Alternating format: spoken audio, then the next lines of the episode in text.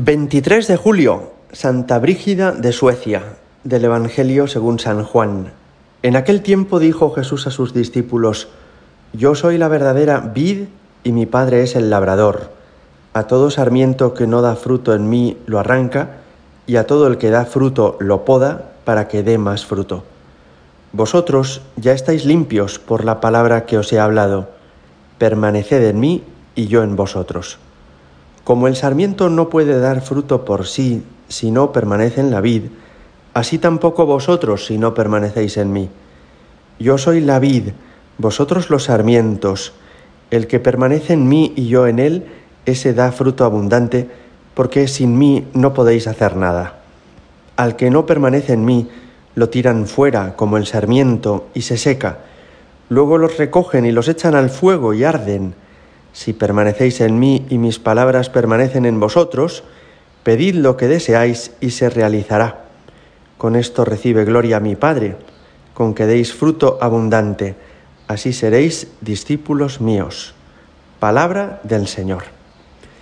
Celebramos hoy la fiesta de Santa Brígida de Suecia, una mujer que vivió en la Edad Media, en este país nórdico, en Suecia, y que después de ser dada en matrimonio a los 15 años por obligación de sus, de sus familiares, tuvo ocho hijos. No termina aquí su historia. Después de enviudar de su esposo, que fue un hombre bueno con ella, sin embargo, descubre ella que su vida ha de ser solo para Dios. Y por eso, una vez que sus hijos ya habían emprendido cada uno su propio proyecto vital, ella decide consagrarse a Dios y funda una orden religiosa, la de San Salvador. Fue muy célebre porque fue además una de las personas que insistió más al Papa de su tiempo que dejara la ciudad francesa de Aviñón para volver a Roma. Y es una mujer que destaca también por su amor a Cristo crucificado y por sus libros en el terreno de la mística. No han sido muy divulgados, tampoco ella se vio adornada con cualidades literarias, pero es una mujer excepcional que tuvo una profunda unión con Dios. Y una mujer también que nos anima a la reforma dentro de la vida de la Iglesia. Una reforma que no consiste en que lo cambiemos todo, sino en que seamos más santos, más auténticos, más fieles. En el año 1999, San Juan Pablo II nos sorprendió con una declaración que ha pasado a la historia. Europa tenía ya tres patronos y los tres eran varones. San Benito, que en Occidente había fundado la vida monástica, y San Cirilo y San Metodio, que en Oriente habían evangelizado estas naciones del este de Europa.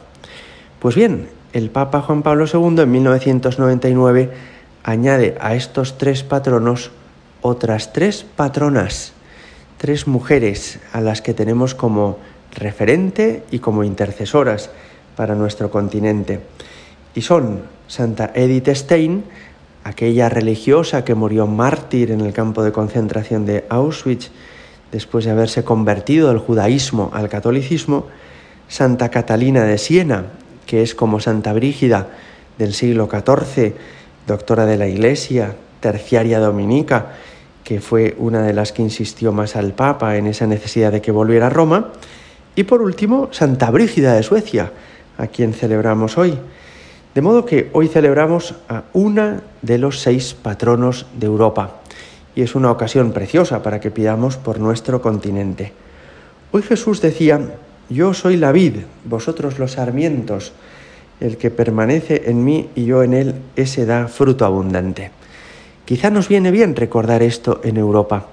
Nos hemos vuelto un continente muy moderno, muy tecnológico, pero un continente que tiene el riesgo de perder sus raíces, de perder la fuente de su vitalidad y que fue al mismo tiempo quien explica su origen. Y esa fuente no es otra que Jesucristo. Él es la vid y nosotros los sarmientos. Y lo que hizo de Europa un continente grande, lo que permitió que naciones con idiomas y tradiciones legislativas muy diversas fuera una unidad, es que todos nos sentimos hermanos e hijos de un mismo Padre por la fe cristiana. Es verdad que esta fe ya se resquebrajó hace siglos, con la reforma luterana y con el cisma anglicano. Hoy media Europa ya no es católica, sino que es protestante, calvinista, luterana, anglicana. Pero en todo caso seguimos teniendo mayoritariamente a Jesucristo como nuestro Dios y nuestro Salvador. Sería magnífico que comprendamos hasta qué punto nos jugamos nuestro futuro del hecho de que no abandonemos nuestra raíz, nuestro pasado. Es bueno abrirnos a otras culturas, es bueno abrir también las puertas de nuestra casa a quien quiera venir a nuestro continente para aportar algo positivo, pero sin olvidar quiénes somos, de dónde venimos y en el fondo en qué consiste nuestra propia identidad. Hoy le pedimos a Santa Brígida de Suecia que ella, que es mujer, que es santa, que es europea, interceda por nuestro continente en este tiempo que nos toca vivir, para que conservemos en todas las naciones, en todas las familias, la fe de nuestros antepasados.